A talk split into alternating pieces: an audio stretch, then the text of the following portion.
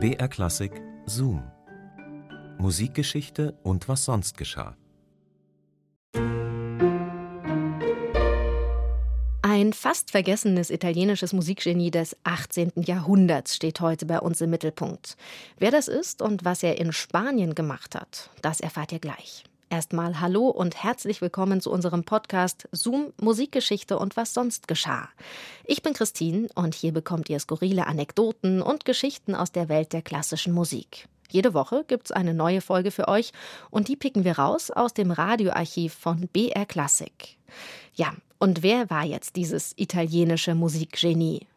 Gaetano Brunetti geboren 1744 in Fano an der italienischen Adriaküste. Und er hat den größten Teil seines Lebens in Spanien verbracht, am Bourbonenhof in Madrid, als Hofmusiker. Er war international anscheinend sehr begehrt, denn der französische und der englische Adel, die bemühten sich auch um ihn.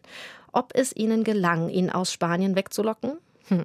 Und was hat es eigentlich mit seiner angeblichen Konkurrenz zu Luigi Boccherini auf sich? Das hört ihr alles jetzt. Viel Spaß.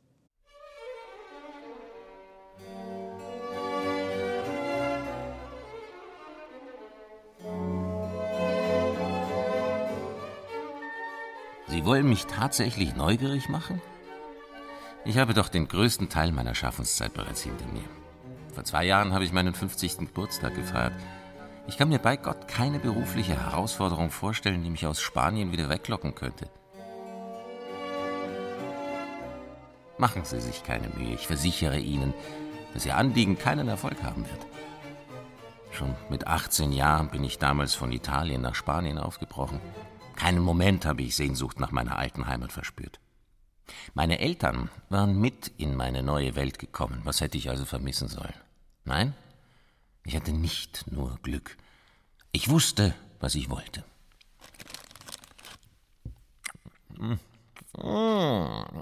Die schmecken tatsächlich ausgezeichnet. Haben Sie die extra aus England mitgebracht? Vorzüglich.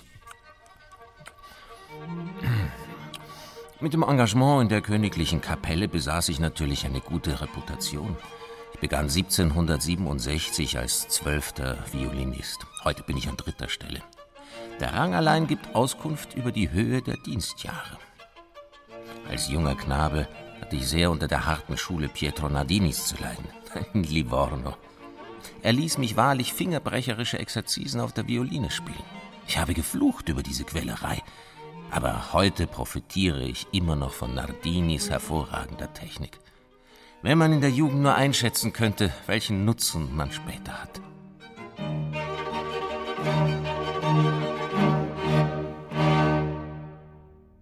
Hm, darf ich nochmal? Hm, erinnert mich an hm, Kokos und Karamell.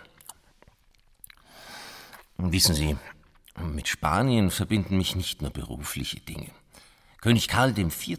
gab ich Violinunterricht. Da war der Prinz von Asturien gerade 18 Jahre alt und schon seit zwei Jahren mit Maria Luise von Bourbon verheiratet. Die Prinzessin von Parma war bei der Vermählung sogar erst 13 Jahre alt. Als das Paar 1788 die spanische Thronfolge antrat, kannte ich also Ihre Majestät bereits länger als 20 Jahre. Die Etikette verbietet uns eine Freundschaft, aber ich gestatte mir zu sagen, dass mich mit dem spanischen König ein vertrauensvolles Verhältnis verbindet. Ich bin schließlich gerade vier Jahre älter als Ihre Majestät. Nein, ich sagte Ihnen ja bereits, ich muss Sie enttäuschen bezüglich Ihres Abwerbungsversuches. Das Leben hier am spanischen Königshof ist zwar wie in einem goldenen Käfig, ich bedauere natürlich auch, dass meine Kompositionen andernorts kaum wahrgenommen werden. Alle Manuskripte liegen im königlichen Archiv und sind fremden Personen gar nicht zugänglich. Nicht einmal ich selbst besitze Kopien meiner Werke. Einzig einige nicht fertiggestellte Fragmente kann ich Ihnen zeigen. Hier, warten Sie.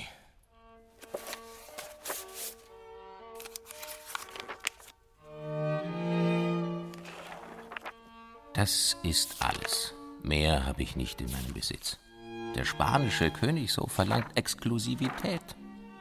Dafür werde ich allerdings auch gut bezahlt. Allen Musikern ging es hier im Hofe so.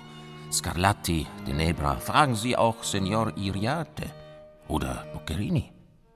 Nein, das stimmt nicht. Ich habe nie etwas gegen Boccherini gehabt.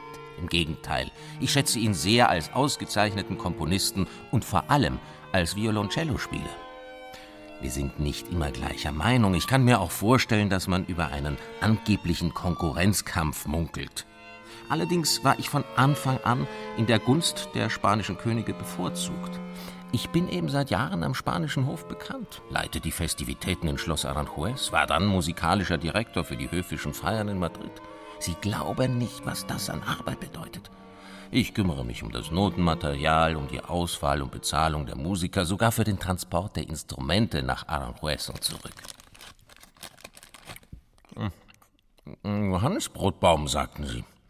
Hm, könnten Sie hier von unserer Hofkonfiserie nicht ein Rezept besorgen? Wirklich hm, exquisit. Ich bin sicher, auch der König würde diese Meinung mit mir teilen. Er wird heute noch mit uns musizieren. Wenn Sie wollen, werde ich ihm etwas von diesem Konfekt als Geschenk übermitteln. Er spielt gelegentlich die Violine in unserer kleinen Gruppe Musicos de la Real Camera, meine private Leidenschaft. Mein Sohn Francisco spielt das Violoncello, ich die Violine und Manuel Espinosa Cembalo oder Orgel. Wir spielen nicht nur Werke spanischer und italienischer Komponisten, sondern auch Bach, Dietersdorf, Girovetz, Van Hall, auch Mozart, wie es uns gefällt. Kürzlich führten wir ein Werk des ehrwürdigen Herrn Haydn auf. Sogar der König äußerte sich sehr wohlwollend über diese Musik. Goya? Natürlich. José de Goya y Lucientes. Er ist unser Hofmaler. Sie haben von ihm gehört? Die Geschichte ist tragisch. Er war lange krank und hat etwa vor vier Jahren sein Gehör verloren. Seither leidet er immer wieder unter Wahnvorstellungen. Er arbeitet gerade völlig zurückgezogen an einem neuen Zyklus in Radiertechnik. Los Caprichos nennt er die kleinen Kunstwerke. Ich habe sie gesehen und sage Ihnen, die Bilder sind tatsächlich launenhaft. Ich weiß nicht, ob Goya sich damit einen Gefallen tut. Schließlich wirft die Inquisition in Spanien auf alle Bereiche der Kunst ein kritisches Auge.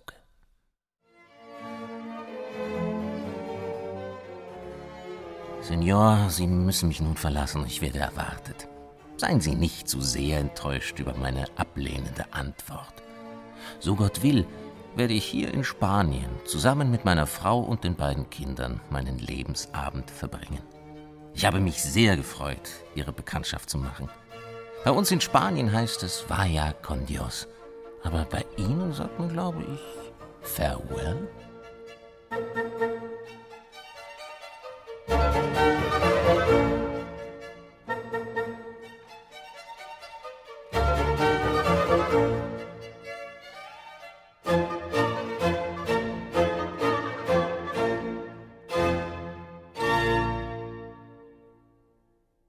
Nichts zu machen. Zu Hause ist's halt doch am schönsten. Das war ein Zoom von Wolfgang Antesberger. Zoom, Musikgeschichte und was sonst geschah, gibt's immer samstags neu in der ARD-Audiothek und überall dort, wo es Podcasts gibt. Nächste Woche geht's dann um einen, kann man so sagen, Sonderling. Um den Komponisten Charles Keklar. Der sah Marlene Dietrich im Kino in dem Film Der blaue Engel und war sofort hin und weg. Sieh mal an. Der verkalkte Fugenschreiber entpuppt sich als Schwerenöter. Mit einem guten Schuss Ironie malt sich Komponist Charles Coquelin aus, was andere über ihn denken mögen. Jetzt, wo er der Dietrich, ja überhaupt dem Kino verfallen ist. 1933 ist Coquelin schon stolze 66 Jahre alt. Aber fing da nicht gerade das Leben an? Was da jetzt genau anfing im Leben von Charles Keckler, das erfahrt ihr nächste Woche. Bis dahin macht's gut, eure Christine.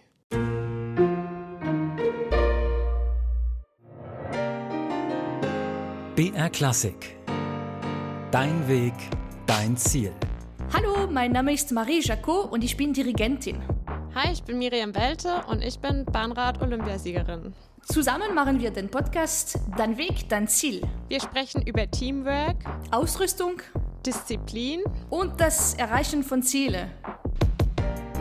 Hören könnt ihr den Podcast Dein Weg, dein Ziel in der ARD Audiothek und überall, wo es Podcasts gibt.